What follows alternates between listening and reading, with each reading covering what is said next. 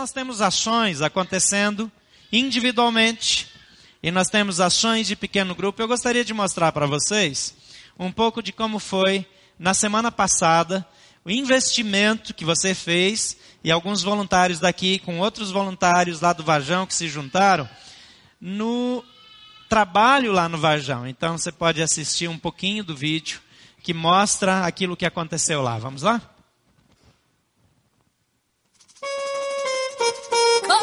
Selector.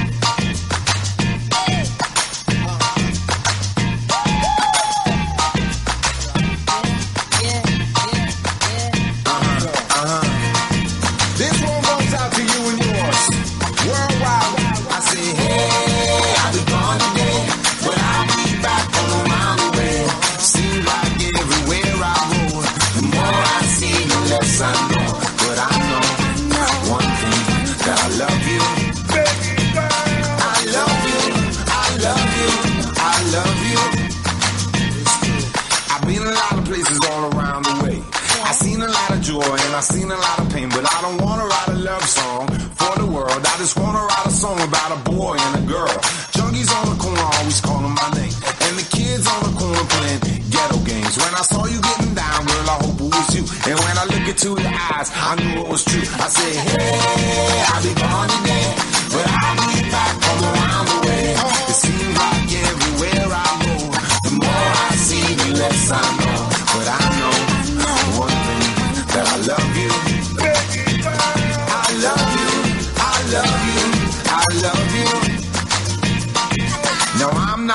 metaphysical man, but I know when the stars are aligned, you can. Okay. Bump into a person in the middle of the road, look into their eyes and you suddenly know.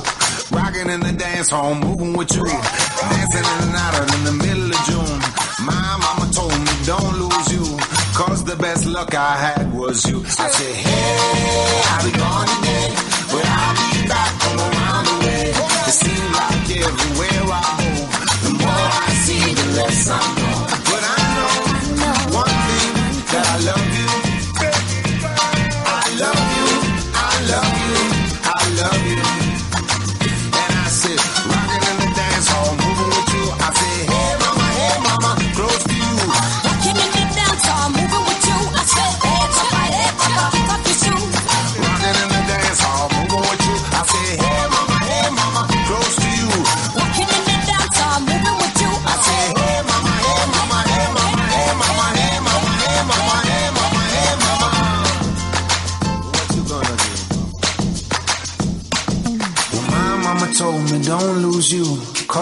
best luck I had was you.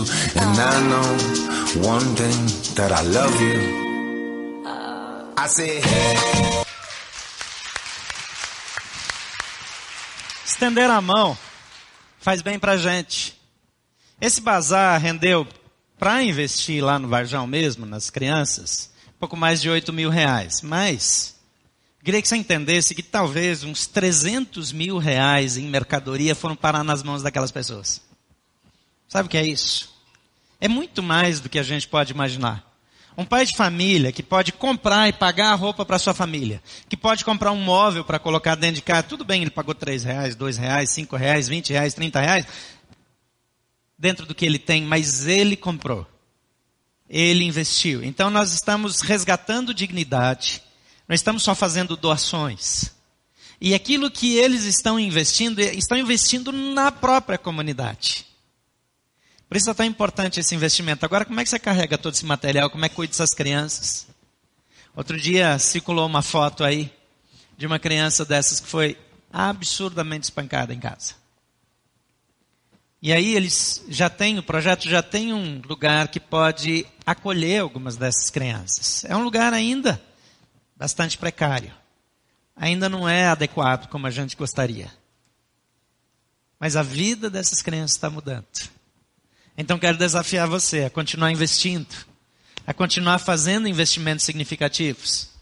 No outro domingo, a gente mostrou a ação das meninas que foram lá para a rodoviária distribuir suco. No outro, mostramos a ação do Assis e a equipe dele que foi para a rodoviária levar sopão para as pessoas à noite. Na sexta-feira passada foram de novo levar alimentos e, e o negócio está desenvolvendo. Ele vai de novo. Então eu queria dizer para você que eu e você podemos agir. Mesmo tendo as nossas ocupações. Quero chamar o Cardoso de volta aqui? Rapidamente, eu quero que Cardoso explique um pouco melhor para a gente essa história, porque Cardoso, ele é executivo de uma grande empresa, é, é um dos diretores, trabalha com muita responsabilidade, mexe muito com o dinheiro dos outros, não fica com essa, com essa dinheirama toda, mas o dinheiro dos outros é, é, tem bastante responsabilidade. Mas ele é missionário voluntário, é membro dessa igreja, mas ele tem família como você, tem filhos como você, precisa cuidar dos estudos dos filhos, precisa é, cuidar das responsabilidades na empresa, é voluntário aqui na igreja, a gente tira o couro dele, não dá mole não, ele está envolvido aqui em questões extremamente importantes. Mas ele também é um tipo de representante do pastor Fernando, da Junta de Missões Nacionais, e aí ele ajuda a Cristolândia e se envolve pessoalmente.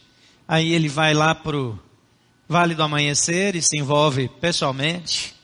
E aí surge um outro problema, eles ligam para ele, ele vai lá e se envolve também. Eu queria saber como é que é esse negócio. Primeiro, como é que você se envolveu com a Cristolândia? Como é que você foi se meter nesse negócio? É se meter mesmo, viu, pastor? É, eu tenho um sobrinho, né? Filho do meu irmão, que tem tudo. O pai foi prefeito quatro vezes, é médico, dono de hospital, bem financeiramente. E aí o filho se envolveu com as drogas. E passou em todas as clínicas do país. Foi no Rio de Janeiro, São Paulo, nas melhores clínicas. Tinha, ele gastava em torno de 20 mil reais com o filho por mês, só nessas clínicas. E cada clínica que ele ia, saía, não dava jeito. E aí eu ouvi falar da Cristolândia. Aí eu fui em São Paulo com, com Tânia e fui conhecer o trabalho lá na Cristolândia. Estava no início ainda, mas eu fiquei chocado, pastor. Fiquei chocado que quando tem, tem um, uma rua, a rua estreita, onde está a missão, a missão lá em São Paulo, e aquele mar de gente. Hoje não está mais assim, que a gente já fez várias ações, o próprio Estado de São Paulo, o governo tem, tem feito algumas coisas, mas era um mar de gente. Eu nunca vi crianças, mulheres grávidas, é, adultos, é, tudo pelo chão ali, jogado e maltrapilho. E eu nunca vi na minha vida um negócio, eu fiquei chocado. Eu fui para tentar resolver um problema da, da, minha família e voltei com um problema para casa, né? E aí eu disse, não, Brasília não vai ficar desse jeito. Nós não vamos deixar que Brasília tenha uma cacolando daquele tipo. Que era um negócio assim, eu nunca vi na minha vida. Parecia zona de guerra, aquele povo pelo chão. E aí quando abria a missão, era igual ali do Vajão, né? Quando abria a missão para o café da manhã, era aqueles muito de gente lá. Aí dá banho, tratar, é, cortar cabelo, barba. E quem quisesse ficar no prato ficava, não ia embora. Mas, e eu disse, não, nós vamos fazer isso em Brasília.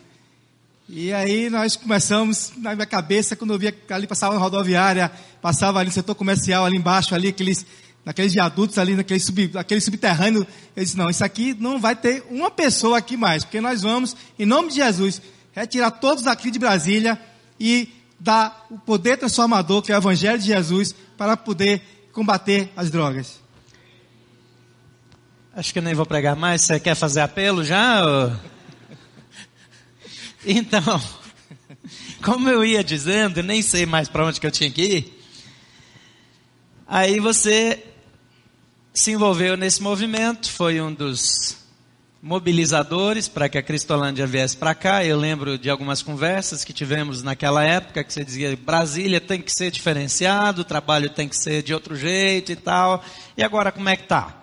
Eu sei que alguém já falou aqui, mas quantos, quantas pessoas, quantos alunos tem nas Cristolândias? Nós na, temos no espaço em torno de 150. São cinco unidades. Nós temos a missão, que é onde nós fazemos a triagem e o, e o primeiro contato, onde eles ficam em torno de 15 a 30 dias, os homens. E eles passando desse teste, né, que a gente fala é o teste. Ele ficar ali 30 dias é porque ele quer ser transformado. Aí vai para o CFC1, que é em Águas Lindas, que é aqui no estado de Goiás. E depois temos o CFC2, que aí já é a, a porta de saída, né, onde nós já estamos incluindo ele na família, recuperando esses laços, né, é, refazendo esses laços que as famílias quando eles saem, não querem saber mais dele, acham que eles vão dar trabalho, que vão roubar as coisas em casa, que, mas não, a gente tenta fazer essa ponte com a família, começa a fazer curso profissionalizante para eles, para eles saírem tendo a profissão. E também agora a gente arrumou uma encrenca maior, que tem um ano já que a gente arrumou com mulheres, né? Que é muito mais complicado, pastor. Pense, nós temos duas unidades, que é o CFC 1 e 2. Um é aqui na Casa Rosa, que amanhã vai ter um grande evento aí da Primavera das Mulheres, vai estar aqui algumas irmãs aqui da terceira vão estar lá. E em Goiânia, ali em Meribá, tem o CFC 2, também foi mesmo com os homens. É onde é, é, fazemos os laços familiares, curso personalizante, para sair com profissão, com dignidade e poder ter a sua vida normal, comum, reconstruir família e etc. E como é que é esse negócio de ser um profissional, ser pai, ser membro de uma igreja que na qual você se envolve com voluntariado e ainda ser voluntário num projeto dessa envergadura? Como é que concilia isso? É, primeiro que eu acho que não é nenhuma opção, pastor. Eu acho que quando Deus nos chama, Ele nos dá algumas missões e uma dessas é cuidar de gente, né? Eu sou engenheiro civil de formação, era para estar em obras, essas coisas, mas eu gosto mesmo de cuidar de gente, de ter gente, de estar preocupado com isso. Lá em casa, é, nossas conversas é sempre com a questão de o que a gente fazer melhor, o que a gente pode ajudar mais no projeto, o que a gente pode fazer. Agora estamos nesse esse desafio do Vale do Amanhecer, que a terceira está indo junto com a gente lá, mudar aquela realidade de trevas ali. No Vajão também, a gente já, já tivemos com a Júnia, a Júnia foi um, tentou fazer um, um, trabalho do nosso lado, Novos Sonhos, lá na, na Cristolândia, mas é, não progrediu, mas ela está nesse, nesse caminho, está dando tudo certo. Então, eu acho que é cuidar de, cuidar de pessoas, né? Eu acho que nós somos chamados para cuidar de pessoas.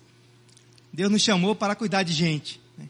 Não adianta a gente ter, estar tá preocupado em fazer grandes obras e ver o seu semelhante está nas trevas, está indo passos largos para o inferno e a gente com os braços cruzados. Então, acho que é a missão nossa amar pessoas, fazer diferença, fazer com que elas sintam que nós realmente a amamos, que nós temos algo diferente, que nós podemos fazer diferença na vida delas. Tá certo. Obrigado, Cardoso. Não tenho muito tempo. Poderia ficar batendo um papo com mais tempo aqui, seria bastante produtivo. Mas o que eu quero que você perceba é que não importa a sua profissão, não vem muito ao caso quanto você ganha por mês. A Juliana que foi para o Haiti agora, ela é médica tal, a gente acha que todo médico é rico, né? Mas ela está terminando a residência dela. A residência dela, o salário dela deve ser em torno de R$ 2.400 por mês. É bem bom para o governo quando tem bastante residente, porque fica barato, dá mão de obra qualificada barata. É, vamos combinar que não é um super salário, eu não pedi permissão para ela para contar quanto ela ganha. Mas ela não ia ter condições sequer de pagar uma passagem para Haiti. Mas quando a gente coloca a nossa vida à disposição, a serviço do reino, Deus dá os recursos, Deus dá os meios, Deus abre as portas. E foi uma bênção tão grande estar com ela ali e ver o amor dela, o cuidado dela com aquelas crianças. Foi algo assim é, é, que abençoou tanto a minha vida. E essa foi uma visita tão rápida, mas tão produtiva em tantos sentidos.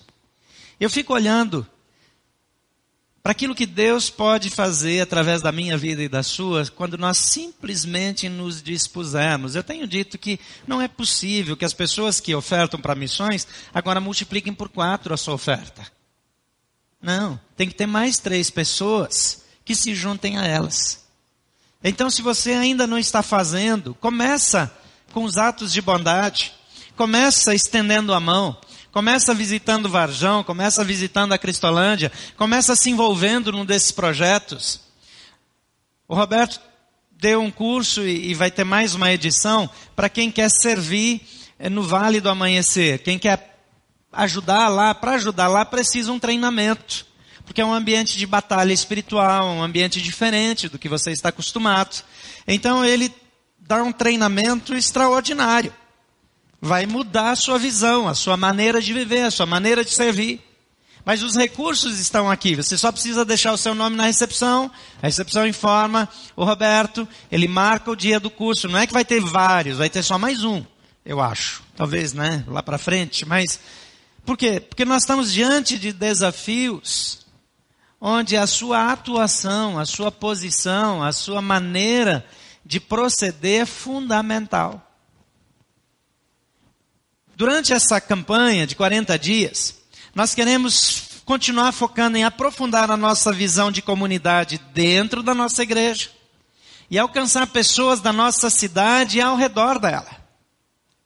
Como nós vamos levar o amor de Jesus às pessoas, como eu posso ser instrumento dele. Hoje nós tivemos muitas emoções aqui na igreja, já hoje pela manhã foi aquele tempo tão especial. Agora à noite vem essa turma da Cristolândia aqui e a gente começa a olhar para aquilo que está acontecendo ao nosso redor. Nós não temos opção, como diz o Cardoso.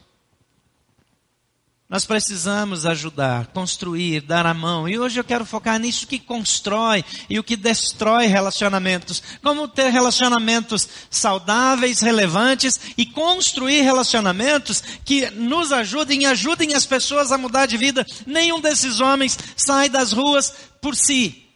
Tudo tem uma história de relacionamento. Alguém orou por eles, alguém está orando, alguém está investindo, alguém está conversando, alguém está cuidando, alguém se importa. Romanos 12, 5 diz assim também em Cristo, assim também Cristo, perdão, assim também em Cristo, nós que somos muitos, formamos um corpo, e cada membro está ligado a todos os outros. Nós precisamos uns dos outros. Gente precisa de gente, nós precisamos nos unir. Quando nós unimos, nós podemos mais. Na semana que vem, nós vamos oficialmente lançar a adoção das crianças no Haiti. E eu quero desafiar também as crianças aqui da igreja a adotarem irmãos no Haiti para oração. Você imagina as nossas crianças com a foto de um menino do Haiti para orar por eles todos os dias. Ele tem um irmão adotivo lá. As pessoas podem escolher alguém ou alguns da Cristolândia, ou do Varjão, ou do Haiti. Na semana que vem, nós vamos conversar com você sobre a possibilidade de você fazer isso de modo sistemático, formal, quem sabe até com investimento financeiro, se for possível. Mas não começa com dinheiro, começa com coração, começa com oração, começa com disposição. Depois, se Deus quiser que você invista dinheiro, Ele mesmo vai dar o dinheiro. Porque às vezes a gente acha, ah, eu não tenho dinheiro, eu não posso fazer um investimento desses. Deixa eu dizer uma coisa para você. A maior parte das ofertas de missões através ao redor do mundo vem de viúvas que têm pouco dinheiro, que vivem de uma aposentadoria pequenininha, que gastam muito com medicamento todo mês, mas que fielmente separam uma parte do que ganham porque elas querem investir em outras pessoas. Não é quem muito tem. É aquilo que Paulo diz, eles se deram, aqueles cristãos deram-se a si mesmos ao Senhor. E também a nós. O Cardoso se deu para a obra missionária e para a Cristolândia. Primeiro ele se deu para o Senhor, depois para a Cristolândia. E ele arrumou confusão, ele e a Tânia arrumaram confusão para a família toda. Uma filha já vai ser missionária, a outra eu não sei o que aguarda, mas não vai escapar ilesa. Porque arruma confusão para todo mundo.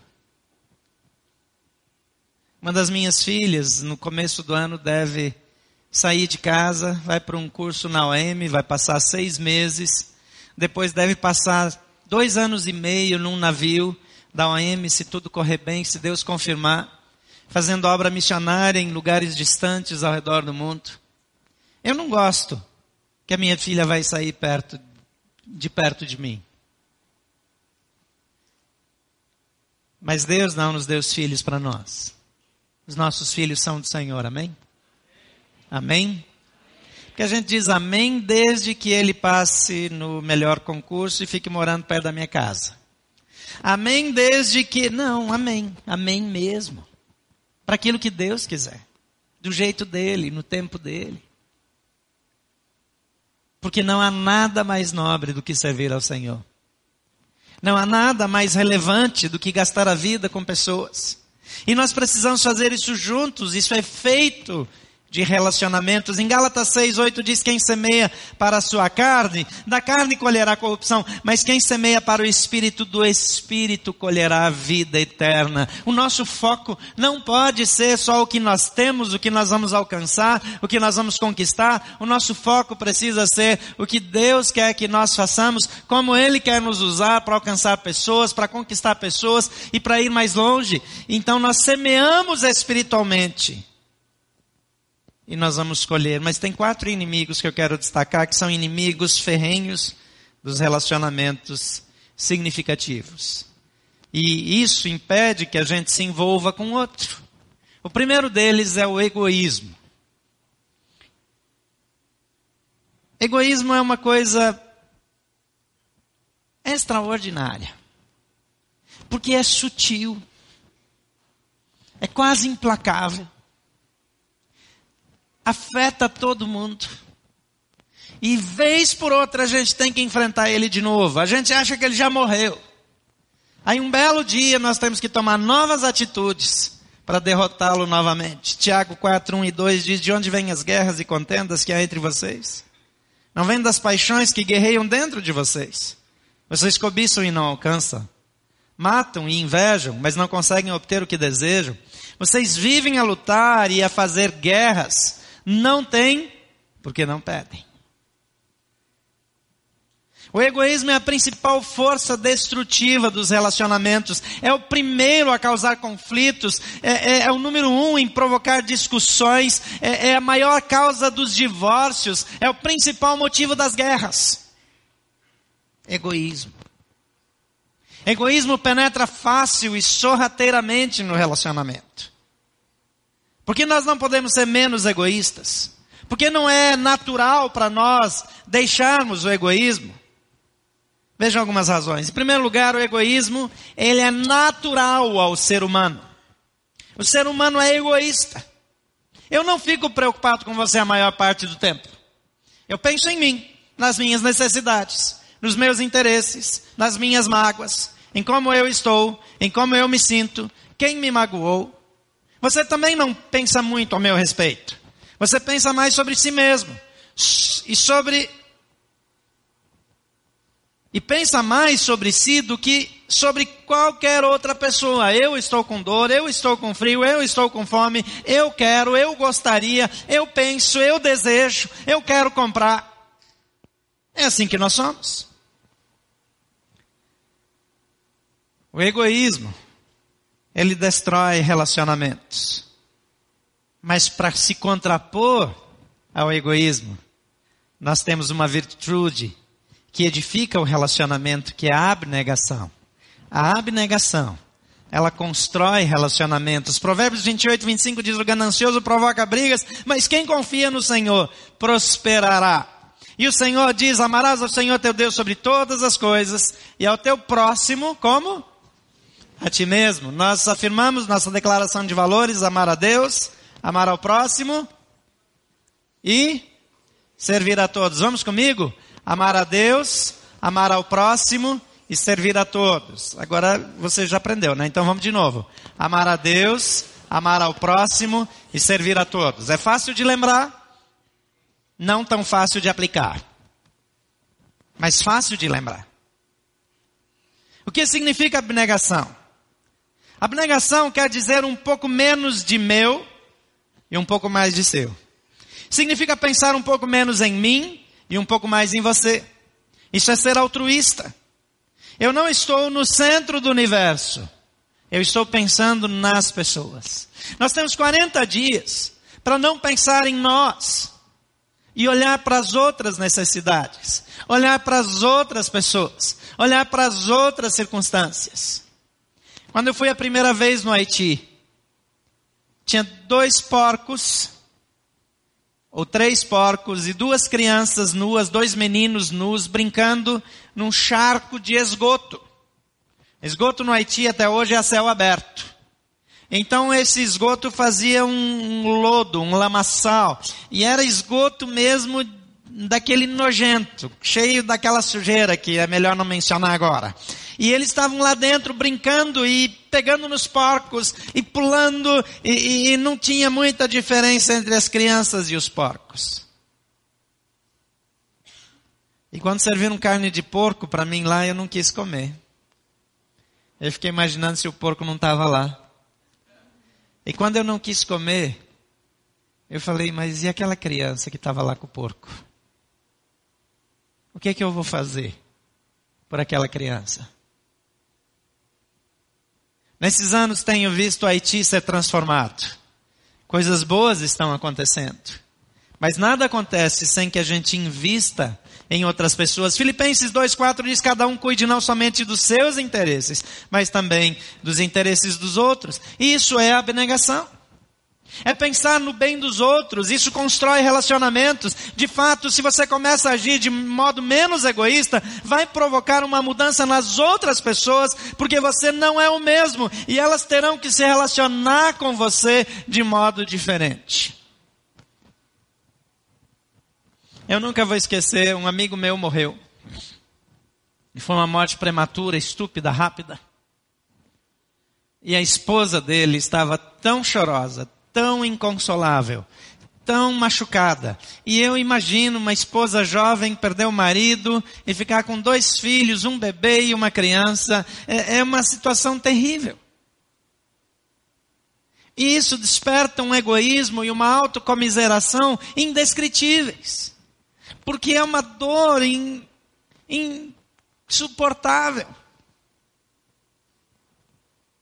Mas um dia a Tuca pegou ela, botou no carro e levou para uma vila, onde tinha várias mulheres que viviam ou com marido, ou com namorado, ou com amante, ou com quem morava junto, e às vezes trocavam de casa e de homem, e, e tinham filho com um e filho com outro, e algumas mulheres de marido vivo que não tinham direito o que comer, que apanhavam, que sofriam violência, e quando ela começou a ver aquela situação toda, eu conversei com ela depois, ela disse, eu percebi que a minha situação não é tão ruim assim. Eu ouvi ela dizendo: Eu até que estou bem diante do que eu vejo. Às vezes nós vemos um mundo negro, a crise chegando e reclamando que o supermercado subiu, que a gasolina subiu, que a luz subiu, que a água subiu, que não sei o que subiu, que está isso, que dá aquilo. Quando nós olhamos em volta, quando nós somos menos egoístas, a nossa dor diminui, a nossa empatia para com as outras pessoas cresce e nós descobrimos que nós ainda podemos fazer alguma coisa. E os melhores lugares para praticar o altruísmo são a sua família, porque em casa é mais difícil de negar-se a si mesmo. É mais fácil ser egoístamente autêntico ou autenticamente egoísta. E sabe um outro lugar fantástico para treinar isso é o seu pequeno grupo. Porque lá no pequeno grupo Deus vai mandar um chato. Vai. Todo pequeno grupo para ser bom tem que ter pelo menos um chato profissional. Para que os outros o aguentem. Para que os outros o amem. Para que os outros investam nele. Para que tenha tempo e cuidado. E se não tem, eu prometo para você que eu vou orar para Deus mandar um. Agora, às vezes, a gente não quer nem pequeno grupo para não ter problema.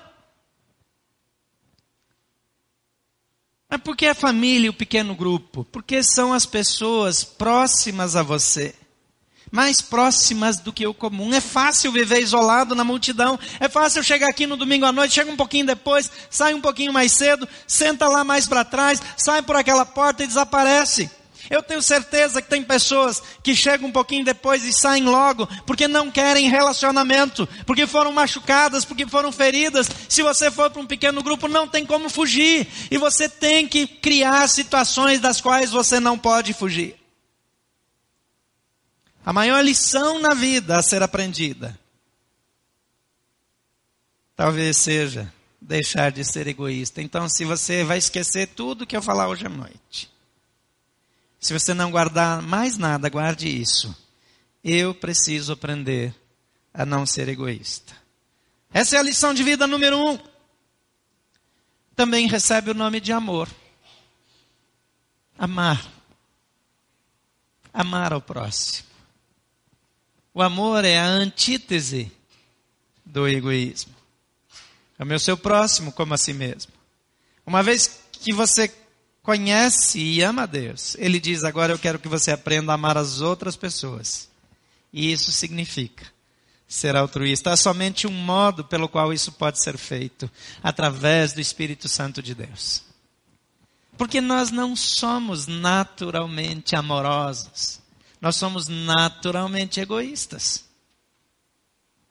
Mas Deus quer quebrar esse egoísmo em nós e fazer com que o amor dele se manifeste em nós. Gálatas 6, 9 diz: E não nos cansemos de fazer o bem, pois no tempo próprio colheremos se não desanimarmos. Em outras palavras, diz: vivam livremente, animados e motivados pelo Espírito de Deus, e assim não alimentarão as suas compulsões egoístas. Você sabia que todos nós somos compulsivos? Todos nós. Nós somos compulsivamente egoístas. Nós pensamos primeiro em nós mesmos. Se você acha que não é assim, você não está encarando a realidade.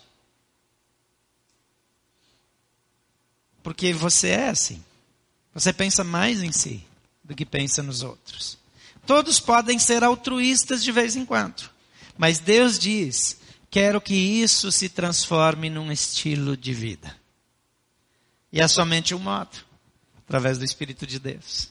É somente Ele que pode fazer isso na nossa vida, efetuando o crescimento de dentro para fora, dando-lhe a motivação correta. Mas tem um segundo inimigo dos relacionamentos, que ele talvez não seja assim tão agressivo como o primeiro, mas é ainda mais sutil. Ele é ainda mais capcioso, que é o orgulho. E o orgulho, ele está presente na nossa vida muito mais do que nós gostaríamos de admitir. Provérbios 13, 10 diz assim: o orgulhoso só gera discussões, mas a sabedoria está com aqueles que tomam conselho. Em outras palavras, ele está dizendo: a sabedoria está com aqueles que são humildes o suficiente para ouvir a opinião dos outros. Você é daquelas pessoas que acha que a sua opinião sempre é melhor do que a dos outros? e tem a tendência de pensar que você sabe melhor o que fazer, que se tivessem feito do jeito que você sugeriu seria melhor. O segundo grande inimigo que mata os relacionamentos é o orgulho. O orgulho se manifesta de maneiras diferentes, ele aparece primeiro com o espírito crítico. Se você é crítico com as pessoas, tende a julgar os outros, tem a tendência de olhar altivamente, de ser exigente demais e perfeccionista, você tem problemas com orgulho. Tem gente que acha que perfeccionismo é uma virtude. Perfeccionismo é um pecado gerado pelo orgulho. Às vezes a pessoa enche a boca para dizer, eu sou perfeccionista. Então ajoelha e ora. Pede perdão que tem cura tem cura esse negócio. Porque Deus quer nos curar. Deus quer nos livrar do orgulho. Se você tem a tendência de ser competitivo demais, está sempre comparando roupas, carros, salários, cônjuges, títulos, empregos, jeito de fazer ou coisas assim, você tem problema com orgulho. Ou com baixa autoestima, que é o, o outro lado é o outro lado do pêndulo do orgulho. Deus quer nos ver livres. Esse espírito de comparação, de sempre estar olhando para os outros, julgando e comparando, nasce no orgulho. Se você é teimoso, argumenta demais, tem dificuldade para pedir perdão, se o seu pedido de desculpas engasga na garganta, se nunca admite ou dificilmente admite estar errado, tem problemas com orgulho. Eu poderia continuar fazendo uma lista aqui de coisas que manifestam orgulho, mas acho que você já está se sentindo mal que chega. Acho que a gente já, já sabe que a gente é orgulhoso. Mas graças a Deus, existe também uma solução para isso. E a solução está no mesmo ponto, no Espírito de Deus. O problema do orgulho, o maior problema do orgulho é que ele nega a si mesmo. A Bíblia diz que nós devemos negar-nos a nós mesmos, mas o orgulho nega-se a si mesmo. O orgulhoso diz: Eu sou humilde. Me orgulho da minha humildade. Meu único orgulho, aliás, é minha grande humildade. O orgulho, ele é sutil, é sorrateiro, é dissimulado. Todos podem vê-lo, menos nós mesmos. Quando estou cheio de orgulho, não consigo percebê-lo em mim mesmo. Todos enxergam, menos eu. Você não pode ver o seu próprio problema com orgulho facilmente. Mas os outros podem ver que você é orgulhoso. Mas você não. Provérbios 16, 18 diz: O orgulho vem antes da destruição. E o espírito altivo antes da queda. E 1 Pedro 3, 8 e 9 diz: Finalmente, sede todos de um mesmo sentimento, compassivos, amando os irmãos, entranhavelmente misericordiosos e afáveis, não tornando mal por mal ou injúria por injúria, antes, pelo contrário, bem dizendo, sabendo que para isso fostes chamados, para que por herança alcanceis a bênção.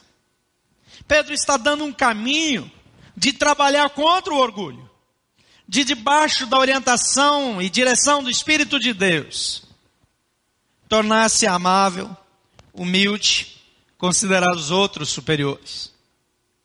Efésios capítulo 4, 23 e 24 diz: É preciso que o coração e a mente de vocês sejam completamente renovados, vistam-se com a nova natureza criada por Deus, que é parecida com a sua própria natureza e que se mostra na vida verdadeira, a qual é correta e dedicada a Ele.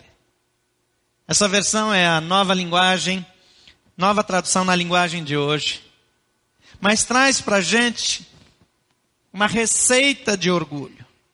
Coração e mente renovadas no Senhor. Em Romanos 12 diz: Rogo-vos pela compaixão de Deus que apresenteis os vossos corpos como sacrifício vivo, santo e agradável a Deus, que é o vosso culto racional. E não se conformem, não tomem a forma desse mundo, mas transformem-se pela renovação da vossa mente.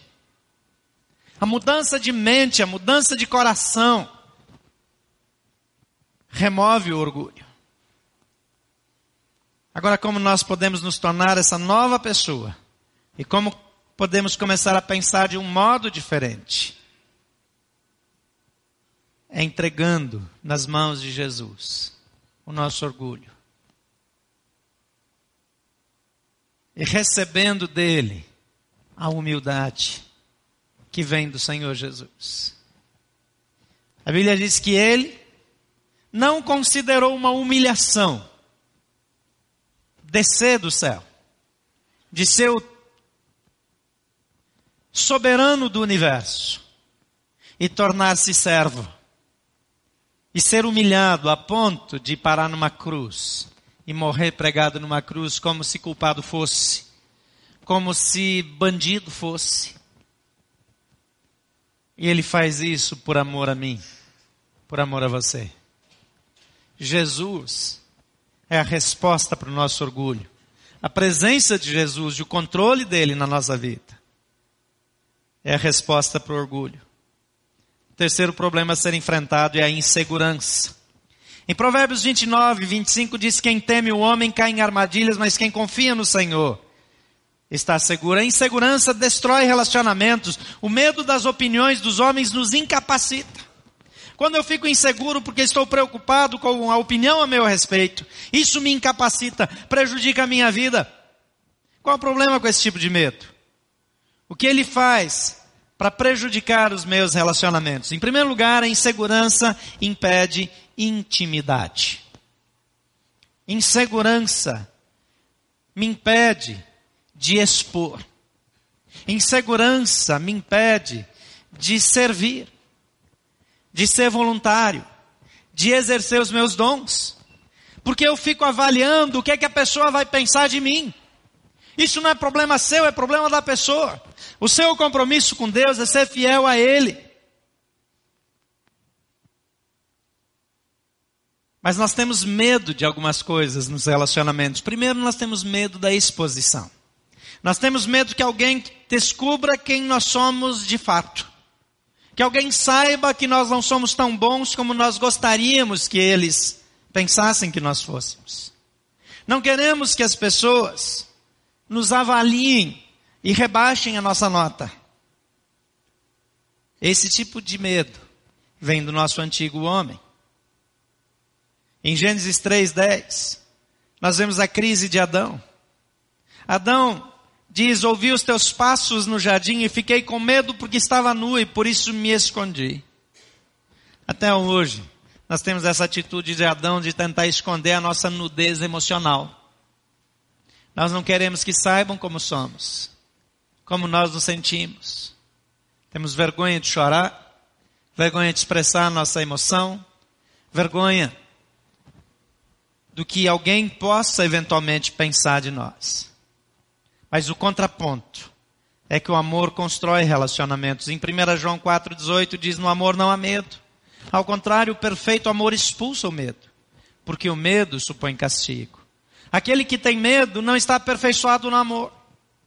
Mas como isso funciona? Como é que o amor expulsa o medo? Primeiro, o amor tira o foco de você e leva você a focalizar no outro. E isso faz toda a diferença. Em vez de eu me preocupar com como a pessoa vai me ver, eu preocupo como a pessoa está. E como aquilo pode abençoar a pessoa. Não importa o que alguém vai dizer de mim, importa como isso vai ajudar o outro.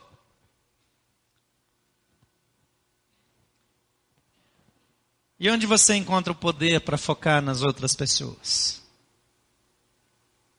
Primeiro lugar, tenha consciência de quanto Deus o ama. Deus ama você. A Bíblia diz que Deus se agradou de você. Não diz que se você se portar bem, Deus vai se agradar de você. Deus se agradou de você. E Deus ama você não é por causa do que você é, não é por causa do que você foi, não importa o que você já fez. Deus ama você porque Jesus Cristo assumiu todos os seus pecados na cruz. Tudo que você fez de feio, de errado, de desprezível na vida, Jesus foi acusado, ele assumiu a culpa, ele disse a minha culpa, é minha responsabilidade e ele morreu na cruz por você. Então não importa mais. Meu passado ficou na cruz. A Bíblia diz que o documento de dívida que era contrário a mim foi rasgado e pregado na cruz do Calvário. Não tem mais nada, já não há condenação para quem está em Cristo Jesus. No momento em, em, que você começar a se dar conta do quanto Deus o ama, você vai dizer: Eu não preciso mais provar nada para ninguém. Alguns relacionamentos adoecidos, uma pessoa quer que a outra prove que a ama. Se você é uma pessoa equilibrada em Deus, você não precisa provar nada para ninguém. Se alguém não consegue acreditar no seu amor, talvez essa pessoa não consiga, não seja a pessoa para estar do seu lado. Não se torne escravo da doença do outro. Não permita que os pecados de ninguém oprimam você. Não deixe que o pecado de outro controle você. Não viva, não faça coisas, não responda, não peque, porque o outro tem um problema que não é seu. Entregue o seu problema para Jesus e viva para Ele. Continue amando incondicionalmente. Às vezes é o marido, a esposa. Você não precisa provar nada, seja quem você é em Cristo Jesus. E continue firme olhando para Jesus.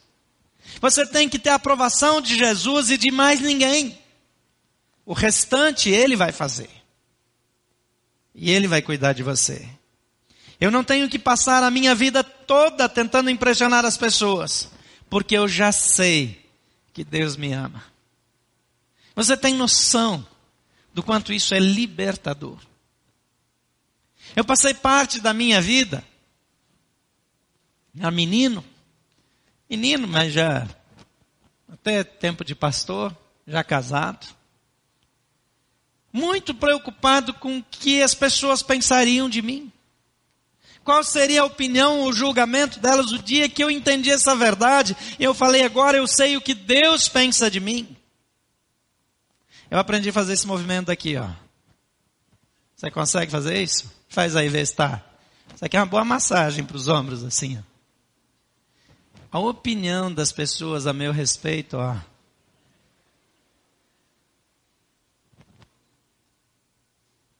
Já não importa.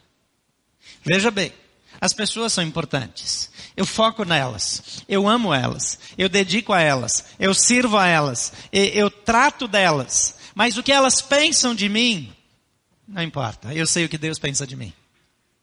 Eu sei quem eu sou em Cristo. E se alguém me julgar mal, ou me julgar acertadamente, não importa. Porque Deus não me julga acertadamente, Deus me julga através do amor de Jesus e me trata melhor do que eu mereço. Quando estava voltando do Haiti, nosso último voo para cá partia de Miami. E aí ontem, quando a gente foi fazer o check-in lá na máquina, travou duas, três vezes e finalmente saiu meu bilhete. E eu só viajo de econômica, mas meu bilhete saiu assim, executiva. Você sabe que eu tenho o dom de me adaptar à executiva? Eu até disse para Deus, ó, vamos combinar assim, toda viagem missionária pode fazer desse jeito?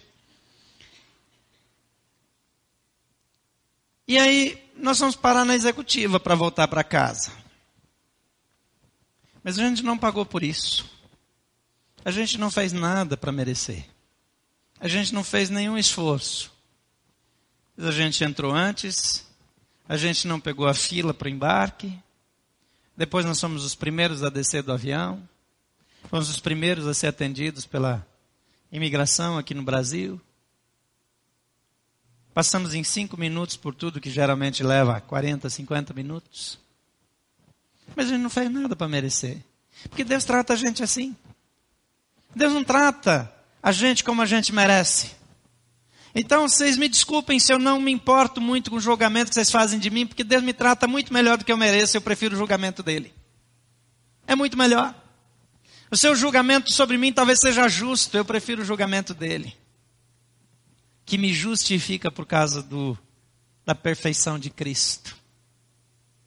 Você não precisa viver escravo da opinião de absolutamente ninguém. Seja você, viva com Deus, ame as pessoas, ame ao Senhor e viva livre. A minha identidade, o meu valor pessoal não dependem da opinião das pessoas, mas da opinião que Deus tem a meu respeito.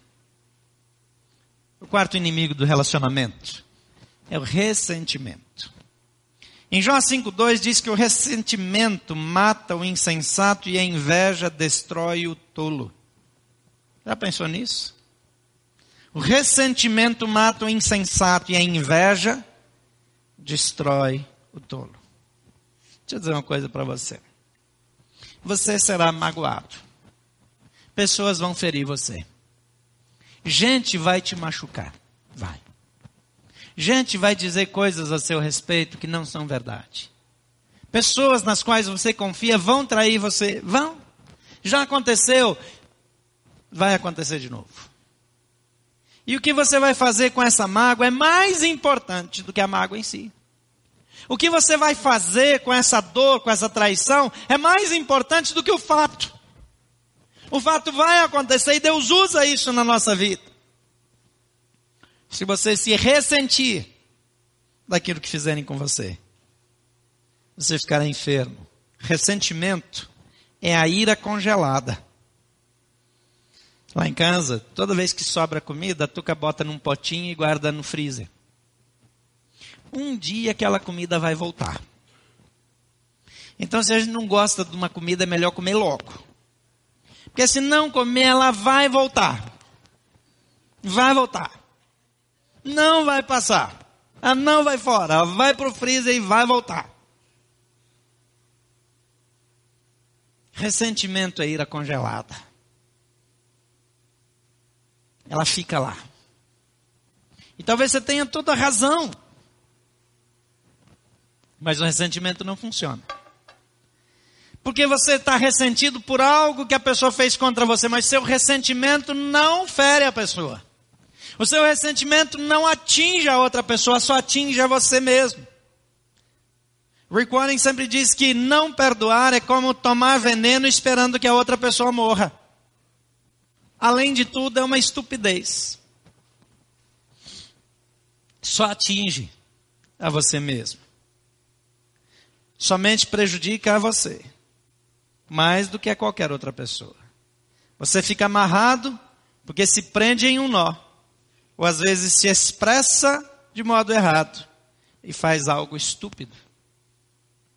Salmo 73, 22 diz: O meu coração estava cheio de amargura e eu fiquei revoltado. Quando o nosso coração se enche de amargura, nós pecamos contra Deus, pecamos contra as pessoas, voltamos a ficar egoístas e somos de novo dominados pelo orgulho. Quando você começar a ficar amargurado e não conseguir pensar corretamente, precisa de pessoas que não estejam amarguradas ao seu redor para ajudá-lo. E elas vão ajudá-lo a pensar direito e evitar que você tome atitudes estúpidas. Isso tem lógica para você? É por isso que a gente recomenda que todos estejam num pequeno grupo. Porque quando eu estou começando a ficar estúpido, eu preciso de alguém que não esteja estúpido para me ajudar. Porque a amargura emburrece. Ela acaba com o nosso discernimento. Ela acaba com a nossa percepção, então nós precisamos de outras pessoas. Hebreus 12, 15 diz: Cuidem que ninguém se exclua da graça de Deus. Uns cuidando dos outros. Porque quando eu fico amargurado, eu também me excluo da graça de Deus. Cuidem uns dos outros. Que nenhuma raiz de amargura brote e cause perturbação, contaminando a muitos. Não deixe essa raiz brotar no seu coração. Em outra realidade, é o que por vezes acabamos magoando as pessoas. E que e aquelas pessoas que mais nós queremos amar, como os nossos familiares. Nós acabamos ferindo quem nós não queremos ferir, porque nós estamos magoados. Então qual é a solução? A Bíblia diz que o perdão constrói relacionamentos. E quando eu tenho uma mágoa, a Bíblia me manda perdoar. Colossenses 3,13 diz: suportem-se uns aos outros e perdoem as queixas que tiverem uns contra os outros. Perdoem como o Senhor os perdoa. Eu queria apresentar três razões pelas quais nós devemos perdoar. Primeira, o ressentimento torna a nossa vida miserável. Eu devo perdoar porque é mau negócio não perdoar. Eu devo perdoar, porque quando eu não perdoo, a falta de perdão me destrói. Eu devo perdoar, porque não perdoar vai fazer com que eu fira pessoas que não merecem. Guardar rancor vai apenas ferir a você mesmo com a sua raiva. Não ajuda em nada. Então perdoe para que o seu perdoe para o seu próprio bem, porque o ressentimento não compensa. Isso somente prejudica você. Em segundo lugar, eu devo perdoar porque eu fui perdoado por Deus. Não precisa comentar muito sobre isso. Deus perdoou absolutamente tudo. E Jesus lá, quando ensina os seus discípulos a orar, uma das coisas que ele diz, ele diz: perdoa-nos. Como é que termina? Assim como nós perdoamos. Você sabe o que Jesus está dizendo? Deus me perdoa do mesmo jeito que eu perdoo as pessoas que me feriram. Você já perdoou a esposa, o marido que traiu, que abandonou? Você já perdoou a pessoa que feriu você, que roubou você, que levou você à demissão, que destruiu a sua reputação? Você já perdoou? Você está dizendo, Deus me perdoa do jeito como eu não perdoo. Deus não me perdoa do jeito que eu também não perdoo. Porque Jesus vai complementar essa oração e vai dizer: porque se não perdoarmos aqueles que nos ferirem, o Pai também não nos perdoará. Eu fui perdoado por Deus. Você foi perdoado por Deus? A Bíblia diz: se confessarmos nossos pecados, Ele é fiel e justo para nos perdoar os pecados e nos purificar de toda injustiça. Então você deve perdoar porque foi perdoado por Deus. Agora, a terceira razão. Você precisa perdoar.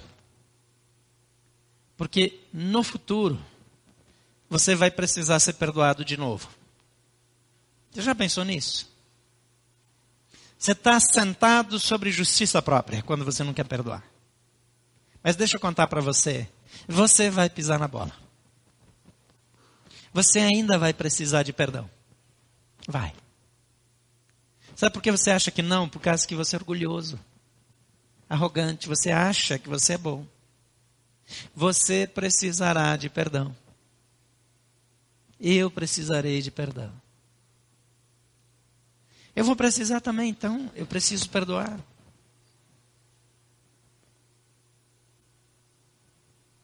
Você precisa perdoar alguém.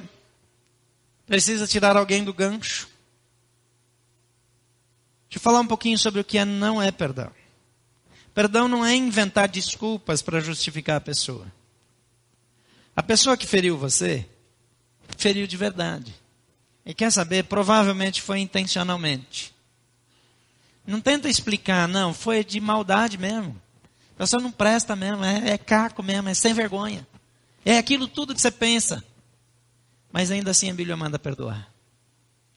Aí você ah, vai ver que ela não quis fazer. Quis fazer sim. Não fica inventando desculpa. Assume mesmo. Mas perdoa. Perdoar não é inventar desculpa. É real. Perdão não é minimizar a dor. Alguém até vem pedir perdão para você e diz: Não, não foi nada. Mentira, claro que foi.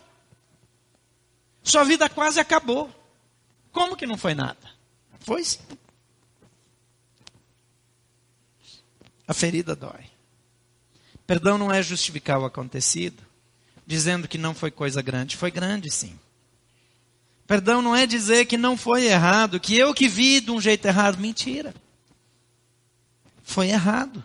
Foi um erro. Então o que é perdão? Perdoar é liberar a dor e abrir mão do direito de vingança. E por que alguém faria isso? Porque Deus diz: Eu retribuirei, minha é a vingança, diz o Senhor. Não vá pensar que porque você perdoou, outra pessoa vai ficar sem tratamento. Não. Não vá pensar que porque você perdoou, ela escapou ilesa. Não, você perdoou, mas ela saiu da sua mão para cair na mão de Deus. Na verdade, quando eu não perdoo, eu impeço que Deus trate a pessoa. Eu estou protegendo a pessoa de ser tratada por Deus. E é, no sentido, eu estou livrando ela de ser castigada, no outro sentido, eu estou impedindo que ela seja tratada para crescer. Quando eu perdoo, eu saio do caminho e digo, ok, Deus, faça a sua obra. E eu digo para a pessoa, eu perdoo. Às vezes nem pode dizer para a pessoa, você só perdoa no seu coração. Você libera. Você abre mão. Toda vez que você guarda um rancor, está perpetuando essa dor. Quando você perdoa, a pessoa não pode mais te ferir. O que passou, passou. As pessoas só poderão continuar ferindo você se você recusar a liberar perdão, soltar, a deixar passar. Aí você prende o rancor num relacionamento. E isso se manifesta em ressentimento e amargura.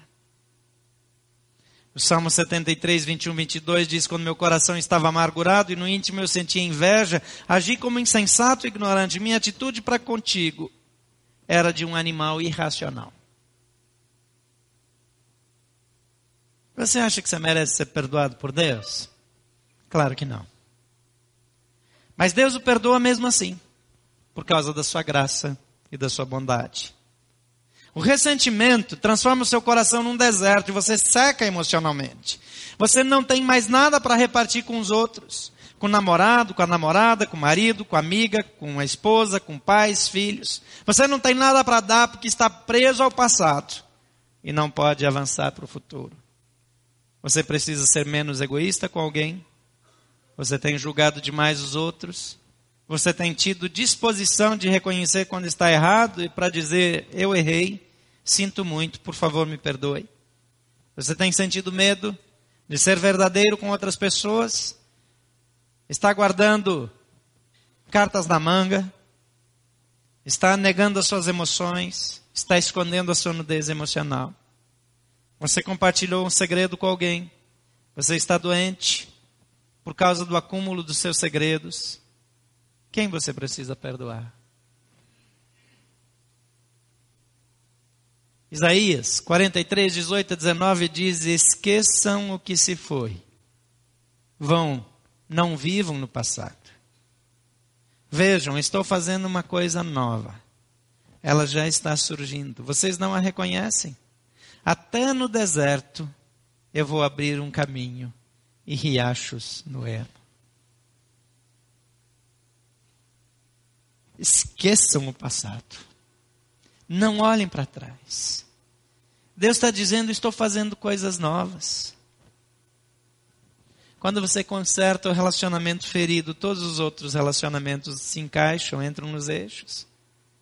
Você precisa permitir que Jesus Cristo seja o Senhor, o dirigente da sua vida. Você precisa permitir que Jesus encha a sua vida com amor. E você vai começar a ter grandes relacionamentos. O relacionamento com Deus consertado viabiliza todos os demais relacionamentos. Efésios 4, 22 a 24 diz: a serem renovados no modo de pensar e a revestir-se do novo homem, criado para ser semelhante a Deus em justiça e santidade, provenientes da verdade. Deus quer renovar você transformar você numa nova pessoa. Filipenses 2, 3 e 5 e 6 diz: Nada façam por ambição egoísta ou por vaidade, mas humildemente considerem os outros superiores a si mesmos. Seja a atitude de vocês a mesma de Cristo Jesus, o qual, embora sendo Deus, não considerou que ser igual a Deus era algo a que deveria apegar-se. Ele se humilhou até a morte e morte de cruz. A nossa vida, os nossos relacionamentos precisam ser edificados.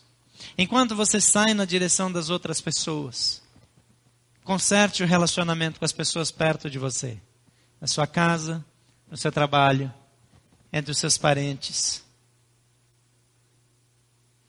Tem alguém que você precisa colocar diante de Deus hoje? Tem algum relacionamento talvez dentro da igreja, talvez no seu pequeno grupo. Tem alguém contra quem você tem guardado ressentimento e amargura? Essa é a hora de dizer: Deus, em nome de Jesus, eu escolho perdoar. Eu não quero mais viver de modo orgulhoso. Eu não quero mais viver de modo egoísta. Eu não quero ser controlado pela insegurança. Não quero ser controlado pela falta de perdão mas quero experimentar o teu amor na minha vida e na vida das outras pessoas. Para você que já conhece Jesus, esse é um ato de fé. Você precisa crer na sua palavra e praticá-la. Você que ainda não tem um relacionamento pessoal com Jesus, deixa eu dizer para você, é impossível fazer isso sem Jesus. É impossível viver assim, sem o poder de Jesus na sua vida. Você já tem esse relacionamento com Ele? a presença de Jesus já é algo real, concreto na sua vida? Eu quero orar por você, quero fazer duas orações. A primeira oração é por você que ainda não tem um relacionamento com Jesus. Por favor, feche seus olhos. A Bíblia diz que se confessarmos a Jesus como Senhor e no coração crermos que Deus o ressuscitou dos mortos, seremos salvos. É assim que começa o relacionamento com Ele. A Bíblia diz que Ele me amou incondicionalmente. E Ele me convida para viver com Ele. Você já entregou sua vida para Jesus? Vamos orar juntos. Talvez você que nos acompanha pela internet precisa declarar isso. A oração de conversão, de novo nascimento, é uma declaração mais ou menos como essa. Repita comigo, diga: Senhor Jesus. Pode falar alto, Senhor Jesus. Eu creio que tu és o filho de Deus, que veio a esse mundo por amor de mim. Eu creio que o Senhor me ama de modo absoluto e que o Senhor está pronto para me perdoar e me ensinar a perdoar e a ter relacionamentos significativos. Nessa noite, eu confesso que sou pecador e confesso também que Jesus Cristo é o Senhor e declaro que Ele é meu Senhor pessoal. Por favor, entra na minha vida. Muda a minha história. Me perdoa. Me transforma numa nova pessoa. Para a glória do teu nome. É em nome de Jesus.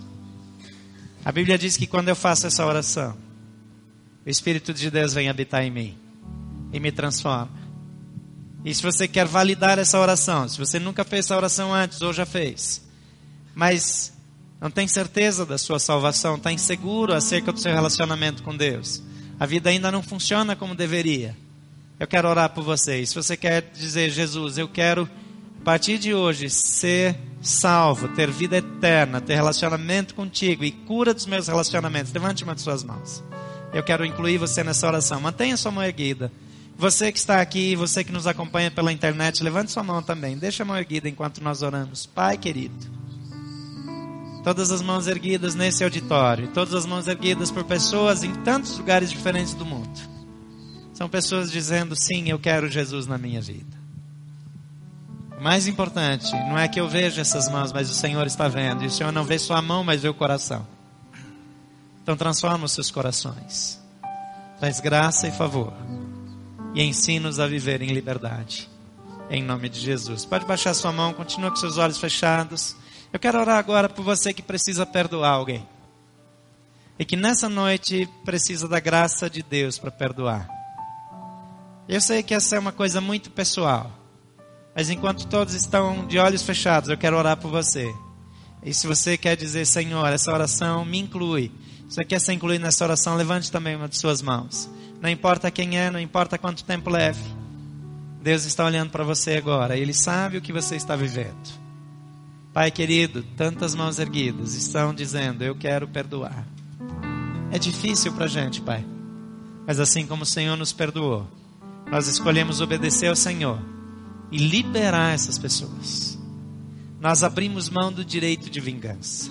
Nós abrimos mão do remorso. Nós abrimos mão da amargura. E pedimos agora a tua cura para os nossos corações. Que a tua boa mão seja sobre os teus filhos e filhas. Que o Senhor traga perdão e restauração. E que eles saiam daqui livres. Porque o Senhor é o Deus de todo perdão, de toda graça. E que a tua boa mão seja sobre a vida de cada um dos teus filhos. Em nome de Jesus. Amém.